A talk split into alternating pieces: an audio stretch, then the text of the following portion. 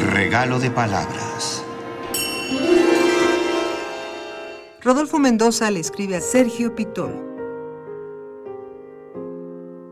Querido Sergio, hace poco me acordaba del momento en que te conocí, cuando te vi pasar en aquella feria de libro infantil y juvenil en Jalapa, allá por el año 1992.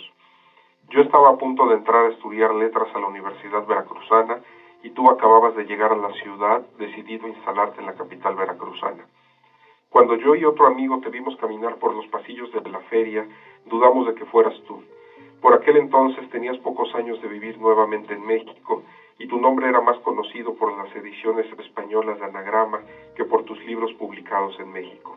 Y tus fotos circulaban por entonces en las revistas españolas de Quimera, Letra Internacional o El Uruguayo que en los suplementos o revistas de este país. Dudamos, pues, de que fueras tú, porque ¿qué haría un escritor que había recorrido medio mundo en una ciudad pequeña como Jalapa? Nos armamos de valor y te abordamos con la tímida pregunta.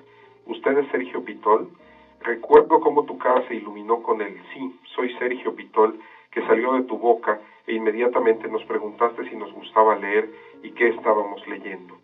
Nos contaste que acababas de llegar a la ciudad y que estabas buscando casa y posiblemente darías cursos en la universidad a donde yo iba a estudiar. Te regalamos entonces una revista de literatura que hacíamos y más tarde nos encontrábamos y charlábamos en los pasillos de la Facultad de Letras de la Universidad Veracruzana. Lamentablemente nunca tuve la suerte de tenerte como maestro en un aula y eché en falta siempre no haber sido tu alumno de esos míticos cursos sobre Benito Pérez Galdós o sobre literatura rusa. Pero sí que fui y he sido tu alumno en un sentido más amplio, pues sin tu guía, sin tu amistad y sin tu consejo, nunca hubiera podido llegar a muchos autores, nunca hubiera podido emprender lo que hemos hecho juntos y nunca hubiera sentido tanta pasión y tal vocación por las letras. Es probable que la cercanía y la cotidianidad hayan impedido que todos estos años esta sea la primera carta que te escribo.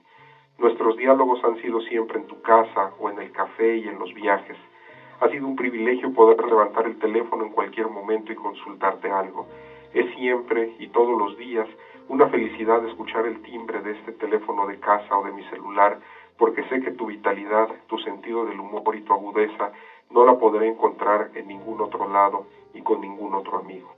¿Quién diría que años después de aquel primer encuentro entre un escritor ya hecho y un joven lector fructificaría en una profunda amistad y se convirtiera al mismo tiempo en una relación de trabajo literario?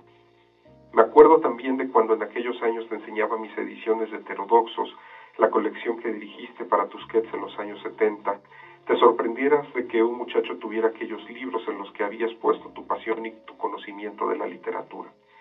Cuando te propuse que hiciéramos la colección Sergio Pitol Traductor, dudaste un momento, pues creo que entonces no eras del todo consciente de la invaluable labor que habías hecho como traductor. Cuando editamos el primer número de La Nave, la revista que hemos hecho juntos, vimos en una publicación reflejados nuestros comunes intereses, nuestras admiraciones por ciertos autores y pintores. Cuando el año pasado dimos a la imprenta el elogio del cuento polaco, me sentí un tanto indigno de que mi nombre apareciera junto al tuyo, pues me sigo sintiendo aquel muchacho que te abordara en 1992 y me sé y me siento tu alumno todos los días. Sin embargo, hay más cosas por las que tendría que agradecerte. Tu magisterio no ha sido solo literario. Tu manera de ver la vida me ha enseñado a mí a lo largo de los años a verla bajo esa óptica. La vida es un hecho feliz, según te he aprendido.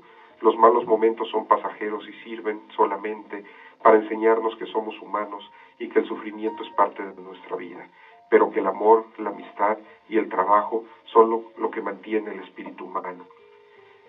Alternamos varios temas siempre en nuestras pláticas. Vamos de la literatura a las cosas personales, de los autores que nos gustan a los proyectos editoriales, de las felicidades a los pesares. No estoy pecando de cursi al decir que me has acompañado en los momentos más importantes de mi vida. Cuando me decidí a viajar lo hice siguiendo tus pasos. Cuando me casé fuiste mi testigo. Ahora que seré por primera vez padre fuiste el primero en saber la noticia. Todo está en todas las cosas, has dicho, pues ahora quiero decirte que tú estás en todas las cosas, en tu magisterio, en tu amistad, en tu solidaridad y en esa bonía que te caracteriza. Cuando le dijiste a aquellos muchachos en 1992, sí, soy Sergio Pitol, te definiste a ti mismo sin saber que estabas empezando a definir y a formar a otra persona. Sí, soy Rodolfo Mendoza, pero eso te lo debo a ti, querido Sergio. Fuerte, larga vida y feliz 80 aniversario.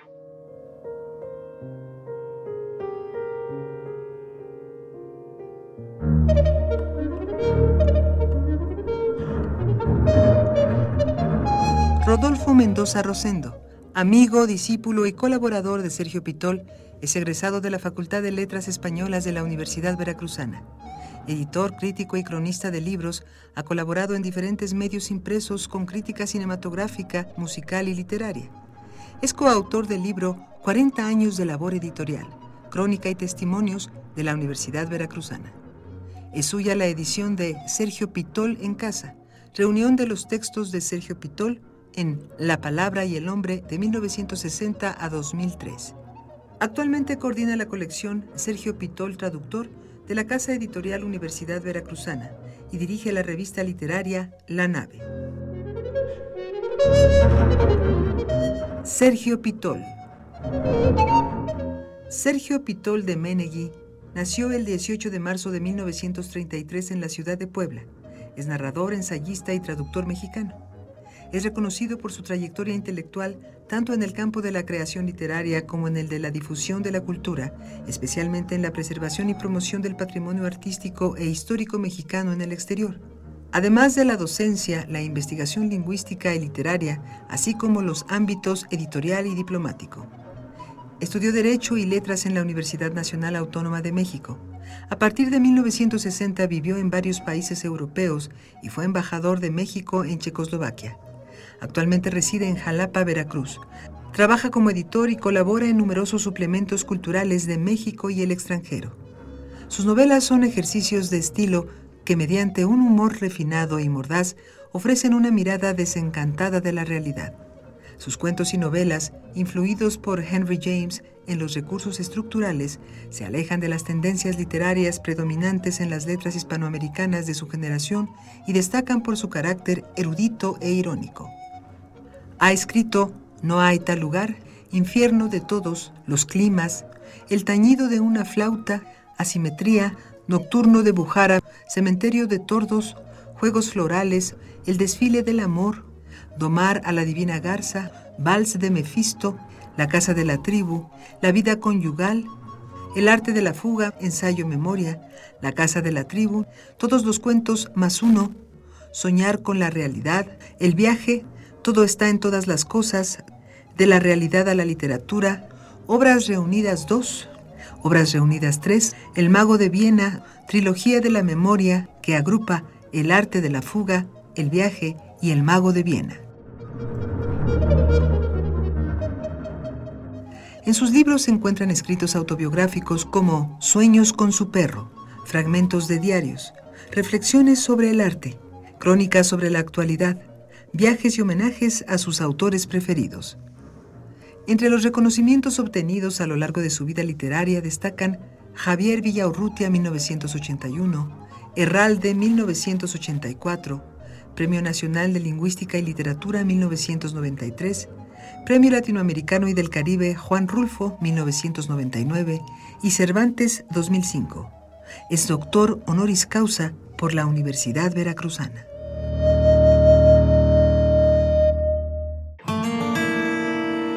regalo de palabras.